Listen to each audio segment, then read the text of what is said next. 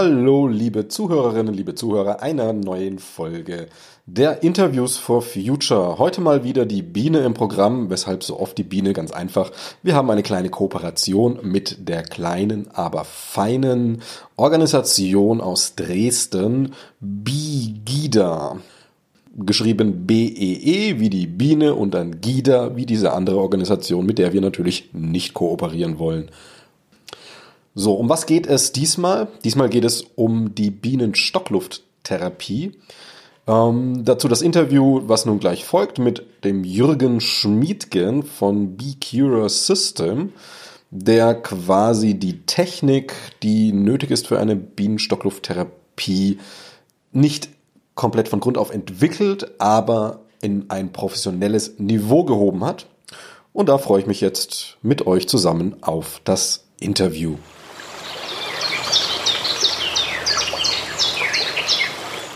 Hallo Herr Schmiedgen.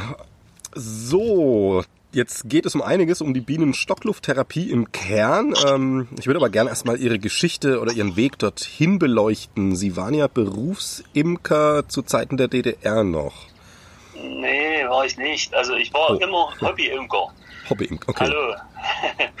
also ich war immer Hobbyimker, bin 1968 im Imkerverein eingetreten, also schon ein paar Jahre, habe in der DDR ganz normal geimkert und dann natürlich in der Wendezeit auch die Bienenanzahl reduziert und dann beruflich umorientiert und dann einfach wieder langsam aufgebaut und dann im Prinzip das Magazinsystem genommen und dann gesagt, okay, da kann man mehr machen. Und dann waren wir wieder schnell auf 20 Völker, so. Das war immer meine Größe. Okay. Also in einem Laienbereich quasi jetzt von der Größe geblieben, ja, haben da jetzt kein großes genau, Geld genau, verdient. Ne? Ich hatte das angesprochen mit der DDR, weil, weil ich fand es ganz interessant. Ähm, ich habe jetzt gehört, also ich selber weiß nicht, wie das war, aber habe gehört, dass man als Imker in der DDR durchaus ganz normal gut verdienen leben konnte, was ja heute schwieriger ist. Das stimmt. Also die, der Honig wurde ja gut bezahlt. Dann gab es außerdem Bestäubungsprämie für diejenigen, die gewandert sind. Das war natürlich eine richtige Einnahmequelle. Also da konnte man richtig gut leben. Also überhaupt kein Vergleich zu jetzt. Okay, das ist interessant. Bestäubungsgeld heißt, man ist dann mit den Völkern von Hof zu Hof. Zu den äh, Bauern, also zu den äh, LBGs gefahren und hat dort im Prinzip, wo die, wo das notwendig war, die Völker aufgestellt und dafür wurde im Prinzip dann äh, so eine sogenannte Bestäubungsprämie gezahlt. Zum Beispiel bei Raps, ne? Das ist ja so, dass der Ertrag dann immens steigt, wenn dort Bienen dort stehen und das äh, wurde halt gut honoriert. Okay, das ist interessant. Ähm, und dann äh, zur Wendezeit, klar, hat sich natürlich alles erstmal geändert. Na, da haben natürlich die Leute dann äh, billig Honig als, äh, oder überhaupt andere Sachen gekauft und es war einfach anders. Man blieb ein bisschen auf dem Honig drauf sitzen, man hat sich beruflich umorientiert und dann mal gesagt, okay, jetzt reduzieren wir die Völkerzahl immens. Also habe ich es letztendlich gemacht. Wollte das sogar dann ganz abschaffen, aber dann hat mein Vater dafür gesorgt, dass das weiterging. Und dann habe ich nach einem System gesucht, was Berufsimker nutzen, eben dieses Magazinsystem, wo man schnell in einer sehr kurzen Zeit im Prinzip imkern kann. Und da habe ich festgestellt, mit fünf Völkern geht es wunderbar und es geht dann an mit Zähne und dann waren wir schon wieder bei 20 und 20 Völker ist so die kleinste Zahl, wo man auch ein bisschen Zucht, also äh, wo man Königin züchten kann und ein bisschen Auslese äh, der Völker, der Eigenschaften im Prinzip betreiben kann. Das war halt letztendlich auch irgendwo wichtig, mir jedenfalls. Insofern war ich dort wieder angelangt. Okay, jetzt mal vielleicht noch ein paar Jährchen zurück. Ähm, wie kommt denn für Sie persönlich überhaupt das Interesse an der Biene? Na, mein Urgroßvater war Imker, mein Großvater hat Eis gesetzt, aber mein Vater Imker und ich Imker. Ich habe zwei Töchter, die Imker nicht, aber die Schwiegersöhne, denen habe ich das auch beigebracht. Okay. Einer davon lebt, also äh, eine Tochter mit ihrem Mann lebt in England. Da imkern die halt da drüben. Ja, alles klar. Das heißt also eine Imkerfamilie. Da genau. wächst man rein. Und mein und Schwiegersohn hier, da hat sich jetzt zum Berufsimker entwickelt. Okay, gut. Ja, und dann haben sie sich umorientiert, erstmal nach ähm, der Wende, wie sie erzählt haben, wahrscheinlich auch aus finanziellen Gründen. Und Wechsel. Naja, das war so diese politische Wende. Ich war dann kurz drauf, äh, ohne dass ich es wollte, auf einmal Bürgermeister in unserem Ort und dann äh, ist auch ein sehr kleiner Ort, Waltersdorf, mittlerweile eingemeindet und dann habe ich halt eine Firma gegründet und äh, 93 und habe mich dann im Prinzip äh, dort selbstständig gemacht. Ja. Okay, und dann ähm, ging es in Richtung der Apitherapie-Szene. Können Sie mal kurz Richtig. beschreiben? Also da habe ich äh, einen Vortrag gehört von Dr. Stangazio, der war damals der Vorsitzende äh, des äh, Apitherapie-Bundes in Deutschland. Dann hatte man also um 2000, äh, 2000 oder 2001 mit gegründet und 2001 habe ich das auch gehört. Und das hat mich dann einfach fasziniert äh, zu lernen, wie man äh, mehr Bienenprodukte im Prinzip für sich selbst in einer sehr hohen Qualität äh, ernten kann und die eben auch für die Gesundheit nutzen kann. Daraus ist entstanden, dass ich dann gesagt habe, okay, 2006, ähm, jetzt gehe ich mal direkt dahin und mache einen Lehrgang eine Woche lang, richtig mit Prüfungen und Abschluss und so weiter und so fort. Mhm. Es gibt ja so Leute, die dann dazu zähle ich mich, die das immer noch ein bisschen besser machen wollen oder noch ein bisschen Neues entdecken und Neues entwickeln. Und das war halt schon ähm, ein Meilenstein. Letztendlich auch in der Imkerei, weil ich ja gesehen habe, okay, also jetzt müssen wir ja ganz anders imkern, wenn wir solche hochwertigen Produkte dort ernten wollen. Okay, jetzt äh, mal das Wort Apitherapie ist jetzt nicht jedem geläufig. Können Sie es kurz umreißen, was damit gemeint ist? Also Apis ist die Biene, und Therapie letztendlich die Anwendungsform. Also wenn wir Bienenprodukte ernten, das geht mal los mit dem Honig. Den Honig kann man ja nicht nur essen, man, könnte, man kann den auch auf offenen Wunden tun. Und dann reden wir über, über eine medizinische Anwendung. Und wir ernten ja äh, im Prinzip also auch Propolis. Propolis ist das einzige natürliche Antibiotika. Ähm, das hat also eine, eine, sehr hohe Wirkung, eine Dreifachwirkung gegen Bakterien, Viren und Pilzen. Und das gibt es dann, dann aufgelöst in Tropfenform. Das ist eine harzige Absonderung von den Blütenknospen. Ähm, wo die Blüte sich im Prinzip gegen Bakterien und Viren schützt. Und das sammeln die Bienen auf, kleiden ihre gesamte Bienenwohnung damit aus weil dort leben ja äh, jetzt in der Zeit 50, 60.000 Bienen auf engstem Raum. Und wenn dort einen Schnupfen hätte, hätten die alle Schnupfen. Das ja. nur so bildlich gesprochen. Und dann sind sie auch. Und ohne dieses Propolis könnte ein Bienenvolk in dieser, äh, in dieser Art und Weise überhaupt nicht überleben. Also Propolis heißt ja griechisch vor der Stadt und es werden also im Prinzip die Bakterien und Viren draußen gehalten.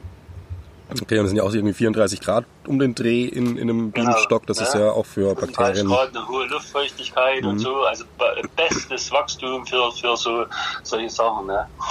Und dann gibt's natürlich diese, diesen Meißelfuttersaft, äh, Gelee Royal, äh, dem mit dem die Königin gefördert wird und auch aufgezogen. Und wenn man sich da mal überlegt, äh, eine Königin legt mehrere Eier und die Eier sind alle genetisch 100% gleich. Äh, am vierten Tag werden das jüngste Maden. Die, ähm, die einen Maden, die kriegen nicht, also die kriegen alle zusammen am vierten und fünften Tag Gelee Royal. Und am sechsten Tag kriegen die einfach äh, nichts mehr gescheit zu fressen und die sind nach 21 Tagen Arbeiterbiene und leben jetzt in der Zeit vier bis sechs Wochen. Und die Königin kriegt fortan Gelee Royal, ist wie gesagt genetisch gleich und nur das Futter bewirkt, dass die nach 16 Tagen eine Königin ist und auch einen Lebenszyklus hat von bis zu fünf Jahren. Und das ist nur das Futter, wenn man sich das mal überlegt, das ist ja gigantisch. Ne? Gelee Royal ist als Jungbrunnen bekannt, wird da sehr viel in der Kosmetik eingesetzt und natürlich auch medizinisch verwendet.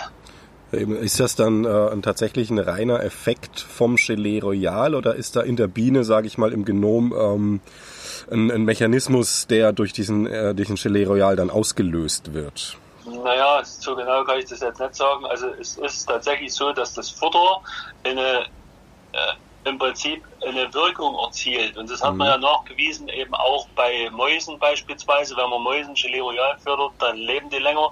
Und wenn wir welches essen dann und wir rennen nicht vors Auto, dann könnte das auch funktionieren. Okay, das ist natürlich dann größere Körpermasse, vielleicht braucht man ein bisschen mehr. ähm, ja, genau. genau. Ja. Ja, da würde ich mal langsam. Dann haben wir noch das hm? Bienengift zum Beispiel. Mhm. Bienenwachs sind ja Produkte, die man dort noch verwendet. Bienengift ist ein sehr hoch wirksames äh, äh, auch Medikament. Da werden also richtig also auch Anwendungen gemacht von Ärzten natürlich. Das ist ausschließlich Ärzten vorbehalten. Wenn man Bienengift direkt äh, initiiert, das kann man also nicht selber machen, das ist ganz klar. Äh, es gibt ja immer allergische Reaktionen, das muss man auch alles mit bedenken und deswegen sind das medizinische Anwendungen. Aber man braucht ja immer die Imker, um überhaupt äh, zu diesen Wirkstoffen zu kommen. Und es ist natürlich auch für die Imker interessant äh, zu wissen und das zu lernen, was äh, unsere Bienenvölker alles bieten. Ja, auf jeden Fall. Es ist ja eine ganze Menge. Und gut, also die ähm, Therapie durch die, durch die äh, Bienengift, die hat mir eine Biene gestern ganz persönlich verpasst. Gut, also wir haben jetzt aktuell eine Umfrage äh, unter der Imkerschaft, weil man festgestellt hat in Wuhan, äh, dass äh, die Imker, die dortigen Imker, äh, trotz Corona-Kontakt kein Corona bekommen. Und man vermutet eben auch, dass das Bienengift im Körper, wenn da bestimmte Menge da ist, äh, im Prinzip dagegen wirkt. Und es ist ja tatsächlich so, dass meist gegen alles, was wir hier auf der Erde äh, erleben, dann auch ein Kraut gewachsen ist oder eben sowas. Das wäre halt interessant, wenn man de, dieser Forschung im Prinzip dann mal nachgeht. Jetzt gibt es eine aktuelle Umfrage, die wir als Imker beantworten sollen, wo also auch wie viel wir gestochen werden. Also äh, ich selbst habe sehr zahme Bienen, werde sehr wenig gestochen, gehe natürlich auch völlig ohne Schutzkleidung dahin.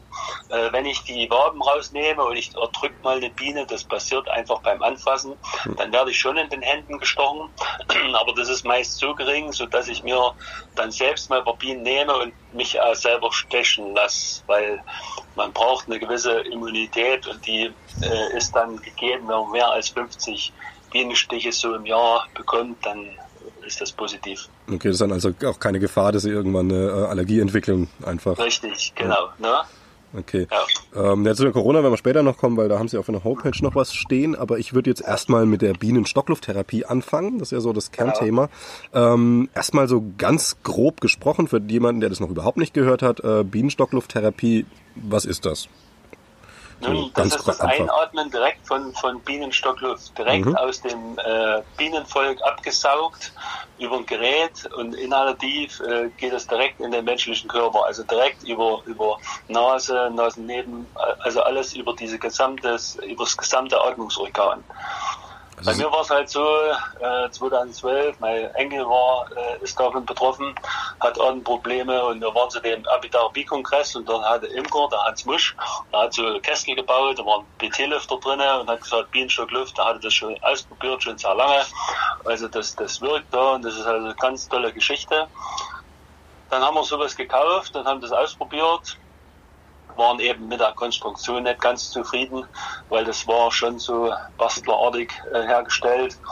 Und ähm, dann ging im Prinzip die Entwicklung los. Also wir haben dann selber äh, versucht, da was besser zu machen, haben uns auch belesen zunächst mal, was sind die gesetzlichen Vorgaben für sowas.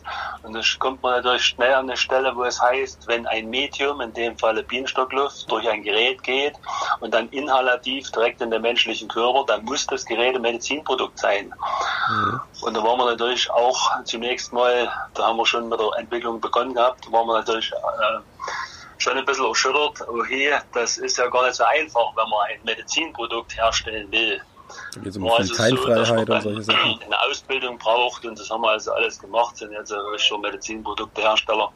Das war halt ein langer Weg, aber letztendlich äh, ging es darum, äh, zu versuchen, im Prinzip daraus eine richtige Therapieform zu machen, weil ja die Anwendungen halt äh, äh, sagen wir mal, so gut waren, dass man sich da, also dass man einfach gesagt hat, Mensch, äh, hier haben wir ein Mittel, was so gut wirkt. Das wäre schade, wenn das äh, nicht populär gemacht werden könnte. Genau, zumal es ja natürliches Mittel ist. Also wir haben ja auch einige chemische Hämmer, die wirken, aber die haben dann ihre ja. Nebenwirkungen. Also mittlerweile und haben wir ja über Jahre und viele, viele solche Geräte schon im Umlauf und, und auch Anwendungen haben halt gemerkt, dass es keine Kontraindikationen gibt. Das ist ja auch nicht selbstverständlich. Ne? Bei vielen Medikamenten und vielen Anwendungen von irgendwas gibt es ja dann irgendwas, was wieder ausgelöst wird und wo es dann wieder schlechter geht und so weiter und so fort. Ne? Wenn ich immer die Beipackzettel lese von irgendwelchen Tabletten, dann wird es ja schlecht. und ähm, wir haben natürlich hier eben auch äh, trotzdem in der Therapieform das so, dass jeder, der das erste Mal Bienenlufttherapie macht, da wird also von einem Arzt oder Heilpraktiker immer begleitet. Das ist eine medizinische Anwendung, die wir dann hier etabliert haben. Und es ist praktisch so, dass ähm, dort nach einer Anamnese und vielleicht Lungenfunktionstest, das le legen die immer fest hier, was da gemacht wird, hier, die ähm, Mediziner.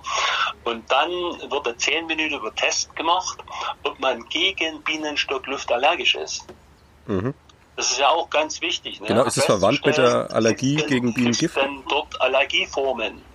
Also bislang gab es sowas noch nicht. Also es gibt ja schon Millionen Anwendungsfälle und es gab noch keinen Fall, wo jemand gegen Bienenstockluft allergisch ist. Trotzdem muss man ja vorsichtig sein, denn es gibt ja Allergien gegen Propolis, es gibt Bienengiftallergien mhm. und genau diese Substanzen sind ja in der Bienenluft enthalten. Ja, ja, eben. Ja. Aber trotzdem waren auch Allergiker, die jetzt meinetwegen Propolis-Allergie oder im äh, genau. Bienengiftallergie haben, genau. haben da keine Probleme gehabt. Nichts. Die haben keine Probleme gehabt, richtig, ja. Okay. Und also ganz einfach gemacht, also ich gehe jetzt mal von aus, eine Stichgefahr gibt es auch nicht. Das kann man ja relativ einfach. Naja, äh, also wenn man jetzt ein Medizinprodukt herstellt, da muss man sagen, gibt es ein Risikomanagement. Und da werden ja viele Fragen gestellt und müssen beantwortet werden. Und eine Frage, kann es vorkommen, dass der Patient gestorben wird? Mhm. Oder welche Maßnahmen machen Sie, um dass der Patient nicht gestorben wird? Also die Therapie muss in einem bienendichten Raum stattfinden. Deswegen haben wir Stationen entwickelt, die halt bienendicht sind. Da stehen zwar die Bienenvölker drinnen, die fliegen aber kontrolliert nach außen und so, dass man ein Gerät auf den Bienen aufsetzen kann, aber ansonsten gibt es da drinnen keine Bienen. Dennoch muss man sagen, die Gefahr besteht immer, dass jemand gestochen werden kann. Und deswegen müssen die, muss das Personal, was dort Dienst tut, eben auch eine Ausbildung haben im Umgang mit allergischen oder anaphylaktischen Schock. Okay. Aber es ist eigentlich eine theoretische Gefahr dann, weil es sind halt Bienen da. Eine theoretische Gefahr, ist richtig, ja. ja. Genau, aber muss man im Auge haben. Ähm, welche, welche Gesundheitseffekte sehen Sie denn bei der Stocklufttherapie? Also wir haben es ja wegen Atemwegsproblem, das war so, äh, waren asthmatische Erscheinungen äh, im Prinzip überhaupt gemacht. Mhm. Wir sehen jetzt, dass das im Prinzip sehr gut funktioniert. Ähm, was ich höre, äh, sind, also wir sind ja die Hersteller und praktiziert wird es ja dann von den Betreibern solcher Stationen, wie gesagt, auch von Medizinern begleitet. Und was wir halt sehen, ist im Prinzip die äh, oder was am, am tollsten geht, ist der Heuschnupfen. Heuschnupfen ist sehr weit verbreitet, ist eine, eine Pollenallergie und die wird relativ schnell, so eine Anwendung dauert also 30 Minuten äh, und mit sechs Sitzungen a 30 Minuten ist der, in der Regel der Heuschnupfen weg. Ne? Und das mit einer Erfolgsquote von über 90 Prozent. Okay, auch bei stärkeren Heuschnupfen, also auch bei stärkeren Heuschnupfen. Es ist, manche brauchen halt dann acht Sitzungen. Äh, es gibt aber einige Fälle, die halt beispielsweise mit Gräserallergien haben oder so, wo das nicht so gut wirkt. Aber das sind wenige Fälle. Also da kann man schon. Auch die, auch die haben meist eine Verbesserung, aber es geht halt nicht ganz weg. Also da kann man schon so ein bisschen eine Analogie sehen zwischen ähm, die Allergie, die ich habe auf die Pflanze und die Pflanze, die auch die ähm, Biene sammelt, also was dann genau. auch wiederum enthalten ist. Aber wie gesagt, die, die Mehrheit, bei der Mehrheit funktioniert äh, Dann die Nachhaltigkeit, da gibt es also welche, die brauchen das nächste Jahr gar nicht kommen, die kommen erst im Jahr drauf, nur für zwei, drei äh, Anwendungen. Es gibt welche, es gibt ganz wenige, die kommen das nächste Jahr wieder dann mit Heuschnupfen und machen das auch nochmal, dann verliert sich das meistens. Oder es kommen auch welche nur einmal und dann ist es Geschichte. Also das ist bei Heuschnupfen halt eine sehr schöne Sache. Diese anderen Atemwegserkrankungen, wenn wir von Asthma und COPD reden, die COPD mhm. ist auch diese chronisch obstruktive Bronchitis, dort sind halt wesentlich mehr Anwendungen notwendig. Wir haben ja selber eine klinische Studie ähm, äh, machen müssen, um die, das Gerät zuzulassen. Ähm, und dort waren also COPD-Patienten ausgesucht. Dort haben, haben wir aber nur aufgrund äh, der Begrenzung der Studie an 10 Anwendungen äh, machen können. Oder ja, also auch zeitlich gesehen. Und da konnten wir also eine eindeutige Wirkung dort nicht nachweisen bei Zähnen. Aber wenn man mehr macht, kann man das also schon schaffen. Wir haben also zwischen 10 und äh, also bei, bei mehr als 12 Anwendungen oder manche haben 20 Anwendungen gemacht, hat man erreicht, dass die Leute zwischen 6 und 10 Monate beschwerdefrei sind und auch keinerlei äh, Medikamente brauchen. Okay. Was es auch gelungen ist, äh, das sind Einzelfälle jetzt, hat einer COPD Stufe 3, das sind ja Stufen eingeteilt, gibt es vier Stufen. Und Stufe 3, da hat also schon der Patient eine Sauerstoffflasche getragen, dass er überhaupt äh, noch Luft gekriegt hat. Ne? Also das ist dann schon eine sehr große Einschränkung der Lebensqualität. Und er hat über zwei Sommersaisons, also im Jahr 18 und im Jahr 19, viele Anwendungen gemacht und ist dann äh, im Herbst 2019 wieder untersucht worden und dann haben die Lungenärzte festgestellt, sie haben nur noch eine leichte COPD Stufe 1, ihre Lunge heilt aus. Was haben sie denn gemacht? Okay, also die Schulmedizin ja. kann, kann, das nicht. Das muss man ganz klar sagen. Ja. Genau, das ist ja ein interessanter Fakt, weil man hat ja auch immer ähm, gewisse Placebo-Effekte und wenn man jetzt aber sieht, also wenn der Arzt tatsächlich konkret sieht, die Lunge heilt, ja. ist natürlich ein Effekt zu sehen. Genau. Ähm, das kann natürlich nicht bei mag auch Fälle geben, wo das nicht so gut funktioniert, das kann man immer nicht sagen, ne? aber das ist ja mit vielen Sachen auch so. Also die Beharrlichkeit, das ist das, was wir von den, äh, von den Leuten hören oder ich von den, An also von den Anwendern höre oder auch Patienten, wo man mal Kontakt hat. Da wird also sehr viel Positives berichtet. Wir haben jetzt ganz wenig Fälle, die sagen, nee, bei mir hat es eigentlich nicht gewirkt. Okay. Ähm, die Uni Dresden hat ja auch eine chemische Analyse der Bienenstockluft gemacht. Ähm, was ist denn dabei rausgekommen? Also das war eine ganz tolle Geschichte. Ähm, der Professor Speer hat ja die Inhaltsstoffe zur Bienenstockluft analysiert und hat über 50 Inhaltsstoffe festgestellt und 46 sind wohl schon genau detektiert. Er forscht dort auch weiter. Und wir hatten ja, haben ja 2019 unsere Zulassung bekommen, die medizinische Zulassung, darauf eine Einladung zur Abimondia, das ist eine Weltausstellung für Imkerei so. Und äh, die war in Kanada, in Montreal. Und der Professor war auch mit dort und hatten einen eigenen Stand aufgemacht, haben dort auch Geräte angeboten und festgestellt, äh, wir sind dort äh, Weltspitze. Also sowohl in der Forschung als auch in dem Gerätetyp gibt es nichts Vergleichbares. Okay. Also es waren andere Professoren dort, äh, die haben also nur gestaunt, äh, was dort die Uni äh, Dresden dort geleistet hat. Okay, äh, wie weit ist das verbreitet eigentlich auf der Welt? Also, wenn Sie schon also, erzählt haben. Es gibt halt äh, überall nur so gebastelte Geräte oder es gibt also auch Häuser, wo man Deckel aufmacht, äh, dass die Luft dort entweichen kann und man kann drin schlafen. Also so, also sagen wir mal, diese eigentliche Bienenstocklufttherapie, die kommt ja vorwiegend aus den osteuropäischen Ländern. Dort ist die weit verbreitet, aber eben nicht äh, als Therapieform, so wie wir es jetzt kennen, wo ich also eine halbe Stunde mal hingehe, sondern eben dort mal wegen Urlaub machen und schlafe da mal drinnen oder, oder so solche Dinge. Na? Okay. Interessant. Wie ist denn der Ablauf von so einer Sitzung dann? Kann man sich das etwa vorstellen? Also der Ablauf ist eben, eingangs hatte ich ja schon gesagt, äh, Anamnese beim Arzt und, und, äh, mhm. und Kontrolle und dann eine 10-minütige Test und 24 Stunden später erfolgt dann die erste Sitzung der eigentlichen Therapie und das geht eine halbe Stunde.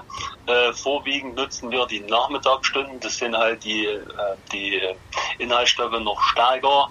Professor Sperr will jetzt mal messen, äh, an welchen Tageszeiten das besonders gut geht. Und dann äh, sitzen die Leute dort in eben einem bienenfreien Raum, angenehme Atmosphäre, so eine Station äh, und dann äh, wird nach 15 Minuten das Gerät aufs zweite Bienenvolk umgesetzt, sind immer zwei Bienenvölker aus ein Therapieplatz, mhm. sodass die Intensität der Bienenstockluft hochgehalten wird in der Qualität, weil wir saugen ja die Luft ab. Den Bienen tut das gar nichts, weil wir eine riesen Oberfläche nutzen mit unserem Gerät, also 30 mal 30 Zentimeter, wo wir die Luft ganz gleichmäßig absaugen.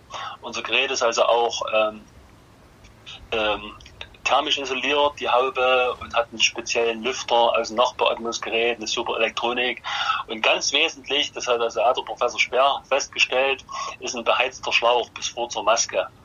Äh, weil äh, die Bienenluft dort sonst äh, durch die Raumtemperatur kondensiert und wäscht die Inhaltsstoffe aus.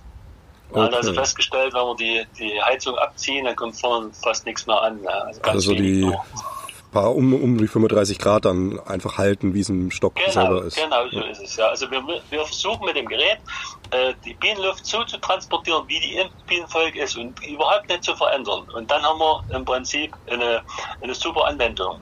Was wir als Eigenentwicklung gemacht haben, viele dieser Bastlergeräte, die atmen zurück in den Schlauch. Und dann atmen ja die das eigene CO2 wieder ein. So sind die mhm. meist ausgelegt. Weil die Ventile, äh, weil die Masken keine gescheiten Ventile haben oder eine Ausatmenlippe oder so. Jetzt haben wir ein Ventil mit zwei Membranen entwickelt, was wir dazwischen schalten. Und es ist aus hygienischen Gründen so, dass dieser Schlauch, das Ventil und die Maske in einer Box von uns ähm, verpackt wird und dem Patienten aus hygienischen Gründen direkt zugeordnet. Der kriegt also bei der Anwendung seine eigene Box äh, die er dann während äh, der Therapie Laufzeit dort in der Station äh, hinterlegen kann. Es wird der Name drauf geschrieben und wenn er fertig ist, kann er die mit nach Hause nehmen. Und wenn er wieder mal kommt, dann bringt er es wieder mit. Okay, also dann seine eigene Maske quasi. Richtig, ja, ja. War einfach wichtig. Wir haben das ja mit Medizinern und Fachleuten entwickelt äh, und dann immer diskutiert, wie, was muss man hygienisch beachten und so weiter. Gibt es also alles Beschreibungen dazu. Es gibt Gebrauchsanleitungen für die Geräte, für die Betreiber und einen entsprechenden Service, wie das bei Medizinprodukten vorgeschrieben ist. Also in dem Fall, weil es ja nur saisonbedingt benutzt wird, nach drei Jahren werden die Geräte wieder gewartet und frisch äh, äh, justiert und so, solche Dinge. Also wir geben einen genauen Luftstrom vor zum Atmen, sodass die Patienten eben auch, also die, man kann also nicht saugen, ne? also Asthmatiker und, und COPD-Leute, die können nicht saugen, die würden mhm. Äh, das Gefühl haben, als wenn sie ersticken. Das heißt, die Luft wird langsam eingeführt. Die Luft wird langsam dort Durch. richtig zugeführt okay. zum Atmen. Ne? Ähm, wie darf man sich das vorstellen vom Atemgefühl? Also Sie haben ja wahrscheinlich auch schon mal ähm, ja, Bienenstockluftstherapie ja, gemacht. Ich mache das einfach genauso. Die von weil, äh, es führt ja, äh, ich bin auch noch mal der ganz Jüngste, und es führt ja, wenn man viel Bienenluft atmet, zu einer Lungenfunktionserweiterung. Und genau das ist ja schön, wenn ich jetzt äh, wenn ich mehr Lungenkapazität habe, äh, dann laufe ich den Berg hinauf, ohne zu schlaufen. Okay. Weil die Lunge in der Lage ist, äh, genug Sauerstoff ins Blut abzugeben. Der Unterschied ist jetzt aber nicht der, dass sie öfters den Berg laufen, sondern das. Genau, also dass ich mehr Bienenluft mache und habe dann überhaupt keine, keine Einschränkungen. Also selbst wenn man trainiert, hat man trotzdem ist man außer Atem, weil die Atem, ähm, die, die zur Verfügung stehende Atemkapazität das Ganze beschränkt. Mhm, genau. Ähm, Wir haben das schon mal bei Sportlern probiert. Das funktioniert im Übrigen auch. Okay, das wäre ja durchaus nochmal ein Geschäftsfeld. Was äh, gerade im Profisport ist sowas ja nicht ganz irrelevant. Ja, also es gibt ja Sportler, die, die Allergien haben. Also da hat man mal das, was ich da kenne, so ein Fall. Ähm, den haben, die haben den in Bad Schlema wohl behandelt. Ähm, da hatte 110 Prozent den FEV1-Wert, Lungenkapazität und hat gesagt, ich kriege fast keine Luft. Also manche haben ja viel, viel weniger und atmen nur kriegen schon Luft. Ne? Mhm. Und ein Sportler war das und Radfahrer und dann hat er hier Bienenluft gemacht, mehrere Male und dann hat er wieder 130 und dann hat er gesagt, so, jetzt geht's wieder richtig ab. Also das ist dann schon für die nochmal ein Unterschied. Ne? Ja, klar. Und kann also auf einer hohen Ebene im Prinzip trotzdem eine, eine, Beschränk eine gefühlte Beschränkung der Lungenfunktion äh, da sein. Okay, ähm, und vom Geschmacklichen her, jetzt mal so aus reinem Interesse, also. Ich, ja, also viele sagen, es ist ein süßlicher, wohltuender äh, Geschmack. Mhm. Und es gibt aber einige Patienten, die sogar die Bienenvölker unterscheiden können vom Geruch her. Also dass, dass die, das ist ja ganz okay. klar, wenn das eine Bienenvolk in die eine Blüte fliegt und die andere in eine andere Blüte, dann mhm. riecht das also anders. Ne? Also leicht anders. Und es gibt also sehr sensible Menschen, die sowas unterscheiden können. Macht das, also auch wirklich, man hat dann auch mal einen Blindversuch gemacht oder sagen die jetzt einfach, wir können es unterscheiden? Das sagen die dann einfach so, naja. Ja, na gut.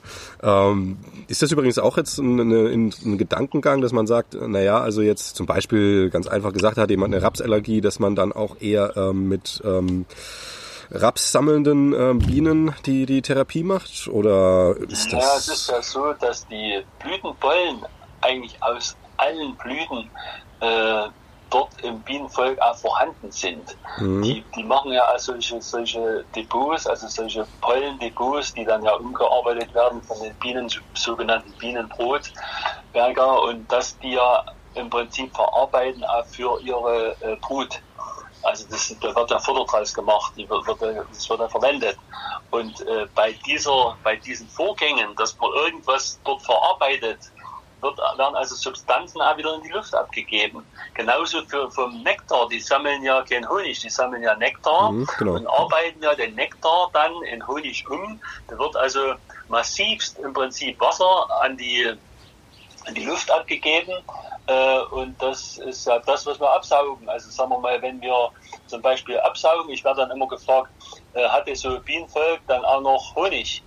Also die haben genauso viel Honig wie vergleichbare Standvölker, nur dass der Honig dort trockener ist, weil wir die Luft aufsaugen, die feuchte Luft, und dass die, weil es ja doch etwas zieht, äh, meist dann mehr äh, Propolisertrag haben. Ein Bienenvolk sonst hat vielleicht so 100 Gramm Propolis im Jahr und die haben halt fast 200 Gramm.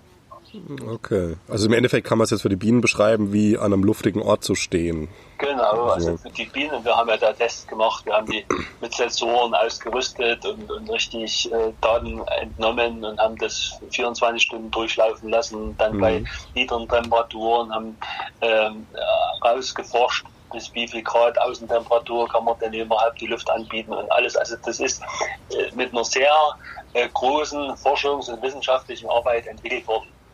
Okay, naja, haben Sie am Anfang ja schon einiges erzählt. Da Uni Dresden im Spiel und ähm, ja, ja. ganzen Aufwand, also naja, ein medizinisches Produkt. Ähm, Sie haben schon angesprochen, die saisonale Nutzung. Wie verhält sich das denn? Saisonale Nutzung, also es geht einfach so, die Bienen müssen aktiv sein. Nun passiert es ja mittlerweile schon, dass wir im April Sommer haben. Ja. Immer dann, wenn die Bienen einen Honigraum aufsitzen haben und das Volk in diesen, das Bienenvolk an den Honigraum besetzt und da, da es losgeht, können wir Bienenluft machen. Wir sagen einfach so, es ist April bis äh, September. Äh, es ist Mai bis September. Der April ist ja zu ungünstig, aber wenn der April funktioniert, funktioniert meist der Mai nicht. Dass es dann im Mai nochmal kalt ist, hat man dies Jahr auch. Ne? So, und wenn es halt zu kalt ist, also unter 15 Grad Außentemperatur, kann man keine Bienenluft machen, weil das dann für den Nutzer nichts bringt. Also es ist nicht so, dass es die Bienen schädigen würde, aber es ist kein Erfolg dann da, dass die Bienenluft so angereichert ist, dass das gut funktioniert. Okay, also da hätte man jetzt tatsächlich schon so einen kleinen ähm, Maßstab für einen Laien, der sich dann irgendwo einen Anbieter aussucht, ähm, wenn man raus, wenn der Anbieter dann die Therapie auch bei 14 Grad, 13 Grad anbietet, dann lieber Finger ja, weg. Also ich sage jetzt mal so, wenn ich jetzt äh, irgendwo in Urlaub bin und mache das urlaubsmäßig und es ist gerade 14 Grad, funktioniert es auch, dann, dann sagt er meistens alle anderen ab und sagt dann, äh, ich nehme da mal drei Felger oder vier Felger, sodass die Kapazität dann trotzdem da ist. Also da gibt es schon Möglichkeiten, dann noch einmal für jemanden, der nun gerade da im Urlaub ist und die Therapie mhm. machen will, das durchzuführen. Aber äh, in der Regel ist es so, dass ich ja Wetterprognosen heutzutage sehr leicht und langfristig voraussagen können. Und ich weiß doch heute, ob das übermorgen geht, alleine von, von der Wetterlage her. Jeder hat die App und, und kann das nachsehen und sagt dann zu seinen äh, Patienten, also pass auf, das wird um einen Tag oder zwei Tage verschoben.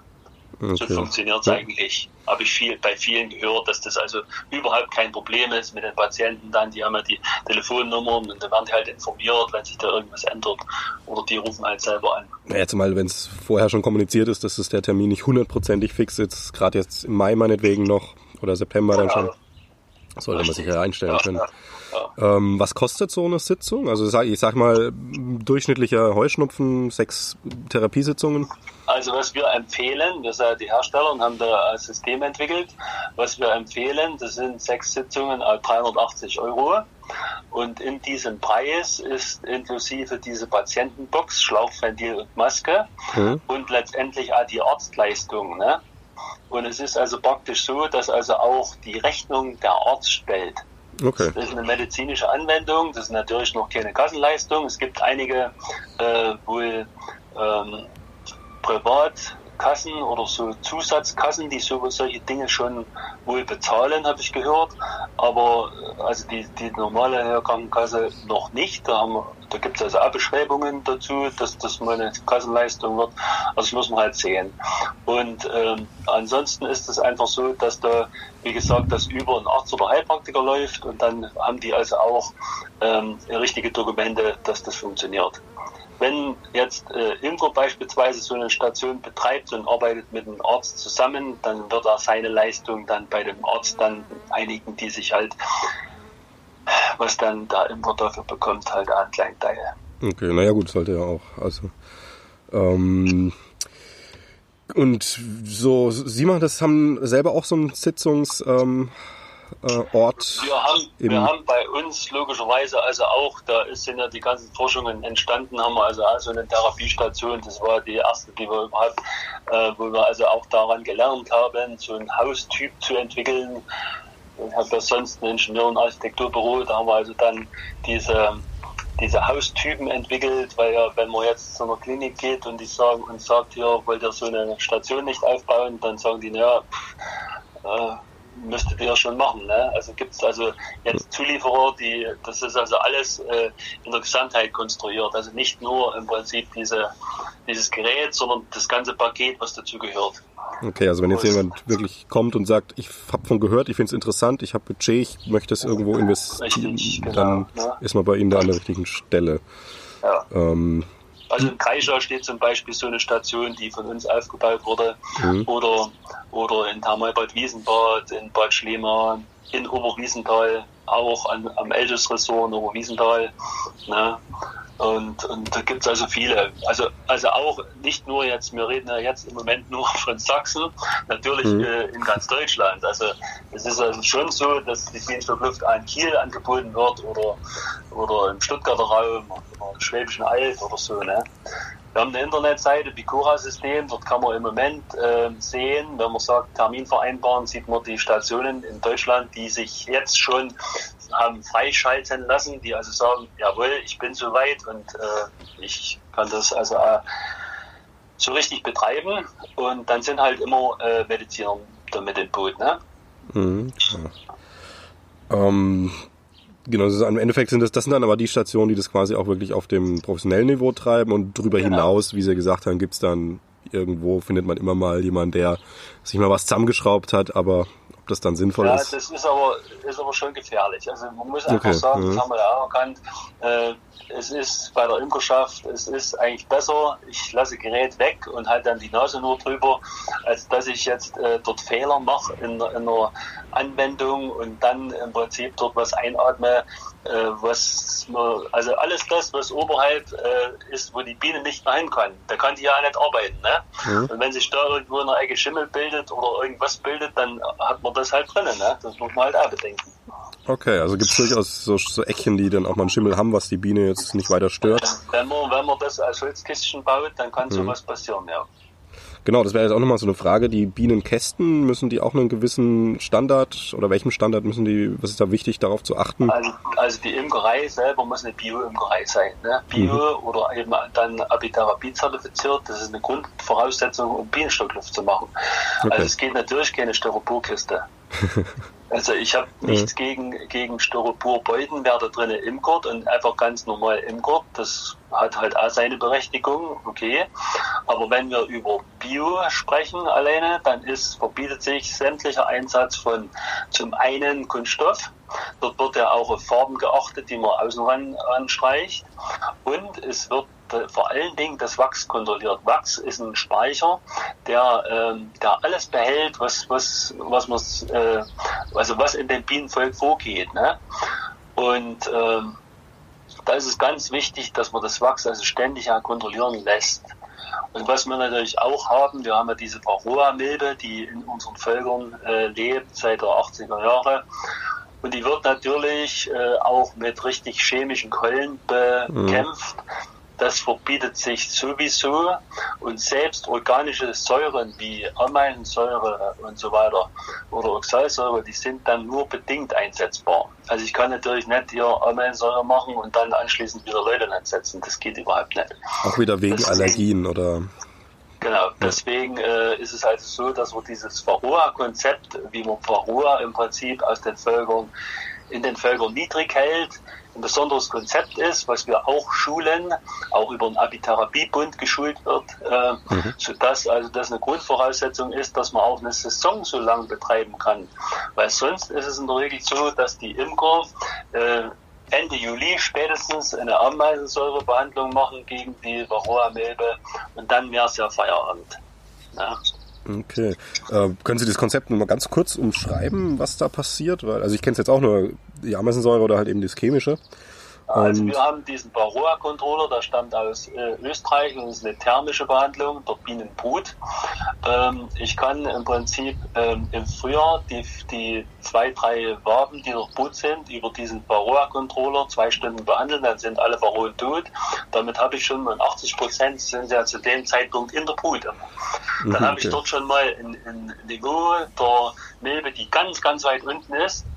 Und dann entwickelt die sich natürlich wieder bis jetzt in die Zeit. Und ähm, am Ende des Monats jetzt äh, macht man eine Totalbrutentnahme, macht sogenannte Brutscheunen, lässt diese Brut auslaufen und äh, lässt in den Völkern zurück eine sogenannte Bannwabe oder zwei, wo also die, die Königin weiter drauf äh, Eier legt und äh, Brut erzeugt.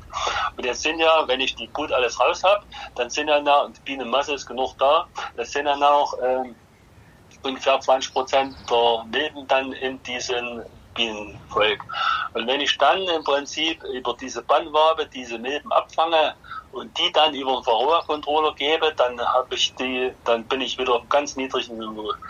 Und diese Brutscheune, die sollte halt an einem anderen Ort stehen ähm, die könnte man mit Ameiser behandeln oder man kann die einfach, einfach schlüpfen lassen und behandelt dann die, äh, die Bienen dann einfach mit Milchsäure, weil es das, das Bessere ist, also äh, angenehmer für die Bienen. Und da hat man Bienenmasse, da kann man also wieder ähm, zum Beispiel Kunstschwärme machen und halt junge Völker heranziehen oder wenn in Volk halt mal noch äh, Bienen fehlen würden, dann kann man halt da mal ein Kilo wieder sind 10.000 Stück dazugeben. Okay, ja, ganz schön Aufwand. Aber wie ja meistens, ne? Die einfachen Dinge sind dann chemische Keule und die Folgen, ja, ja, ja Nebenprodukte sind. Arbeit. Also das ist etwas mehr Arbeit, aber dafür ist es halt auch sehr erfolgreich. Ja, genau. Ähm, ich würde jetzt noch auf den einen Punkt zukommen, der ist mir bei Ihnen auf der Homepage so ein bisschen sehr ins Auge gesprungen. Ähm, ohne den jetzt vielleicht zu große Glocke zu hängen, aber es ist, glaube ich, ganz interessant, irgendwie so da mal dran anzusetzen, ist nämlich eben das, was wir ganz am Anfang schon hatten, ähm, Propolis und Corona. Ähm, also Sie haben ja schon erzählt, dass das in China da diese...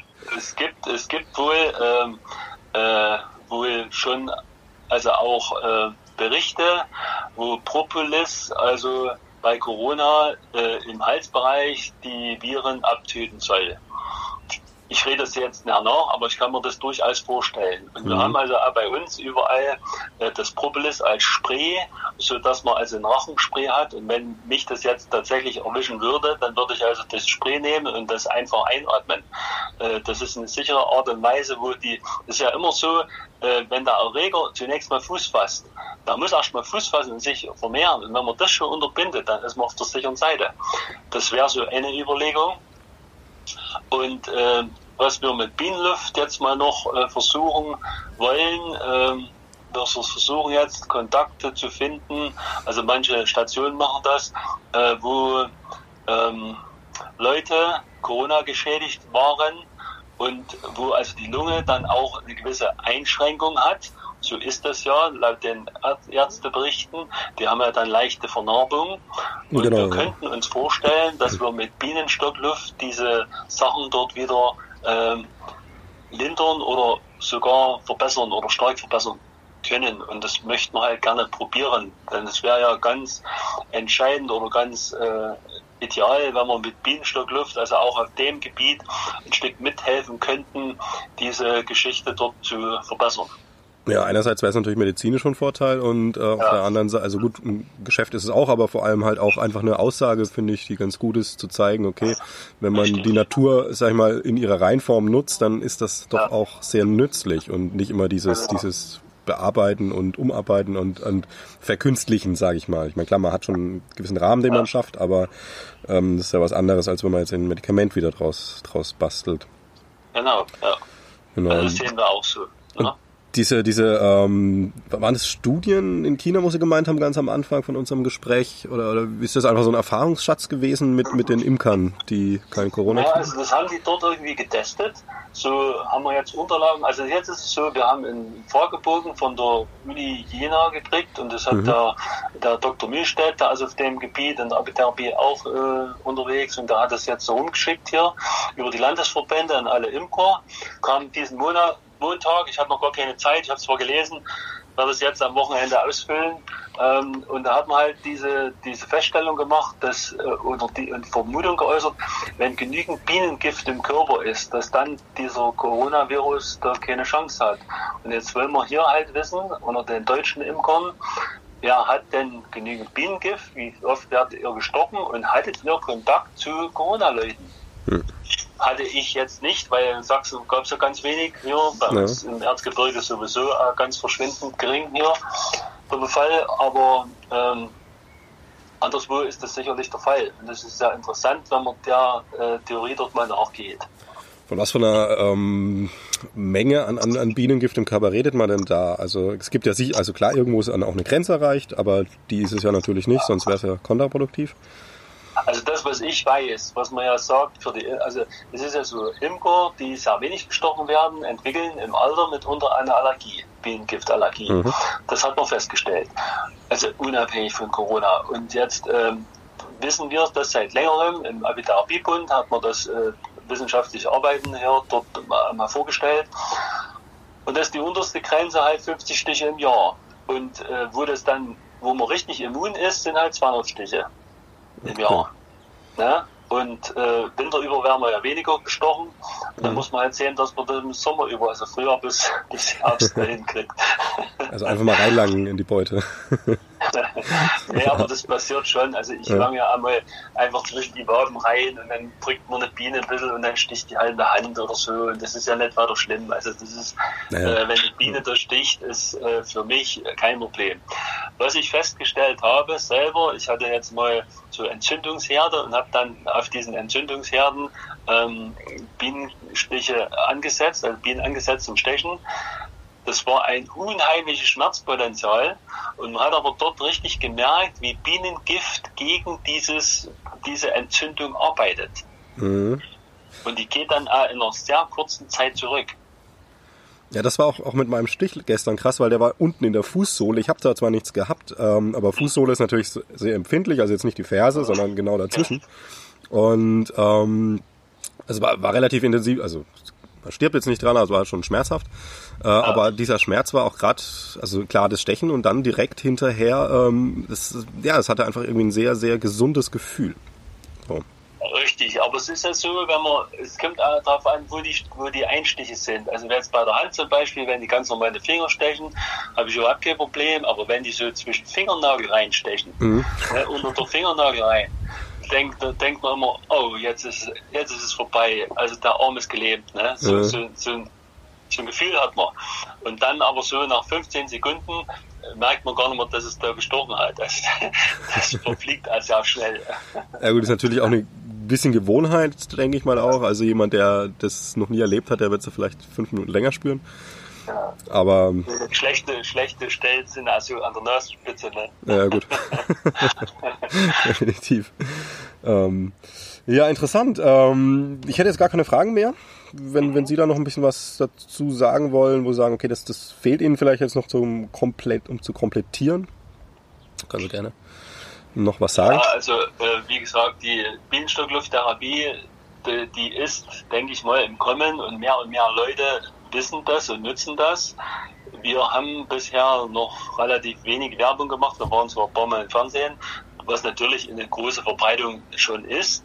Mhm, aber klar. es wird in Zukunft, äh, denke ich mal, noch mehr zunehmen und wir merken ja auch die Nachfrage, also auch bei der Imkerschaft und der Willen, sowas einzusetzen, der steigt, äh, aber nicht nur in Deutschland. Also wir sind ja in Europa unterwegs. Ähm, und haben ein europäisches Patent jetzt bekommen in den letzten Tagen. Ähm, und das ist also schon eine Sache, die, die dort sich etabliert. Also ich habe wohl gehört, dass in der Türkei äh, Abitherapie jetzt auch ziemlich groß geschrieben wird. Die wollen also da auch äh, das sogar als Krankenkassenleistung anbieten und äh, wollen da auch hier richtig medizinische Bienenstockluft-Sachen dort einführen eine interessante Geschichte. Also es gibt in vielen Ländern, also, ähm, sagen wir mal, unheimliches Interesse. Die uns auch ein ganzes Stück voraus sind, sind die Österreicher. Mhm. Einfach von der Anwendung, die nutzen das schon. Von der Anwendung, die also auch schon unsere Geräte in Größenordnung haben, ja. Okay, also bei Österreich. jetzt und so und Italien, also Südtirol sehr viel. Ja. Ist es dann eher so, dass die Länder, die ähm, das schon laienmäßig nutzen, wie Sie ja gesagt haben, zum Beispiel, man setzt sich da einfach in so einen Raum, da steht halt ein Bienenkasten, ähm, dass die dann eher umschwenken oder ist das eher was für Länder, die weniger Kontakt bisher damit hatten? Also was wir jetzt festgestellt haben, gerade in Österreich oder Italien, das waren halt schon Leute, die vorher mit so Bastlergeräten gearbeitet haben und die jetzt gesagt haben, nee, das sind Profi-Geräte, jetzt steigen wir um und wir machen okay. das. Was wir auch gemerkt haben, es gibt, es gab also auch einen Teil von Ärzten, die jetzt, äh, die vorher sowas gar nicht gemacht haben und jetzt gesagt haben, okay, mit dem Profi-Gerät, dann, dann machen wir das auch. Hm. Also grundsätzlich ist einfach ein Interesse an Leuten, die da es. Ist, es ist Interesse da und man sieht halt jetzt auch die, die ähm, die Möglichkeiten, die Bienenstockluft hier letztendlich eröffnet und die Erfolge, die es da gibt. Und äh, das Schönste dabei ist halt immer, es sind natürlich also auch äh, Sachen im Asthma- und, und COPD-Bereich schön, überhaupt keine Frage. Aber weil es eben so schnell geht mit den Heuschnupfen und auch bei Kindern, ne, die kommen ja mit verquollenen Augen und mit juckenden Augen und nach der zweiten Anwendung sagen die, oh, die Augen jucken nicht mehr und man geht schon richtig gut. Und das sind natürlich dann ja, Erfolge, die, die halt da Mut machen. Ne? Okay, naja, auf jeden Fall. Naja, dann bleibt Ihnen noch zu hoffen, dass Sie tatsächlich mit der Bienenstockluft ähm, oder Propolis oder eine Mischung, wie auch immer, halt ähm, jetzt noch ein bisschen was mit Corona möglich ist. Das wäre natürlich toll. Ja, das wäre natürlich super, ja. ja. Und es wäre natürlich ein Traum, wenn man dann auch diese ganzen äh, Medikamenten, die da, Medikamente, die sich jetzt drauf stürzen, ja, auf Corona, die sind ja ganz froh drum, fast möchte man meinen, dass sowas dann ein bisschen außen vor ist und dass es natürlichere Wege gibt, die man dann eben nutzen kann richtig, ja. Ja, Herr Schmiedgen, dann danke ich Ihnen herzlich fürs Interview. Gerne, gerne.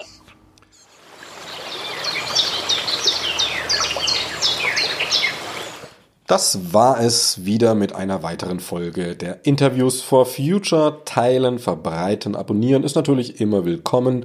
Es geht hier um einen kleinen Planeten. Und soweit ich das bisher mitbekommen habe, ist das auch der einzige Planet, auf dem Leben möglich ist. Also passen wir ein bisschen darauf auf. Macht es gut.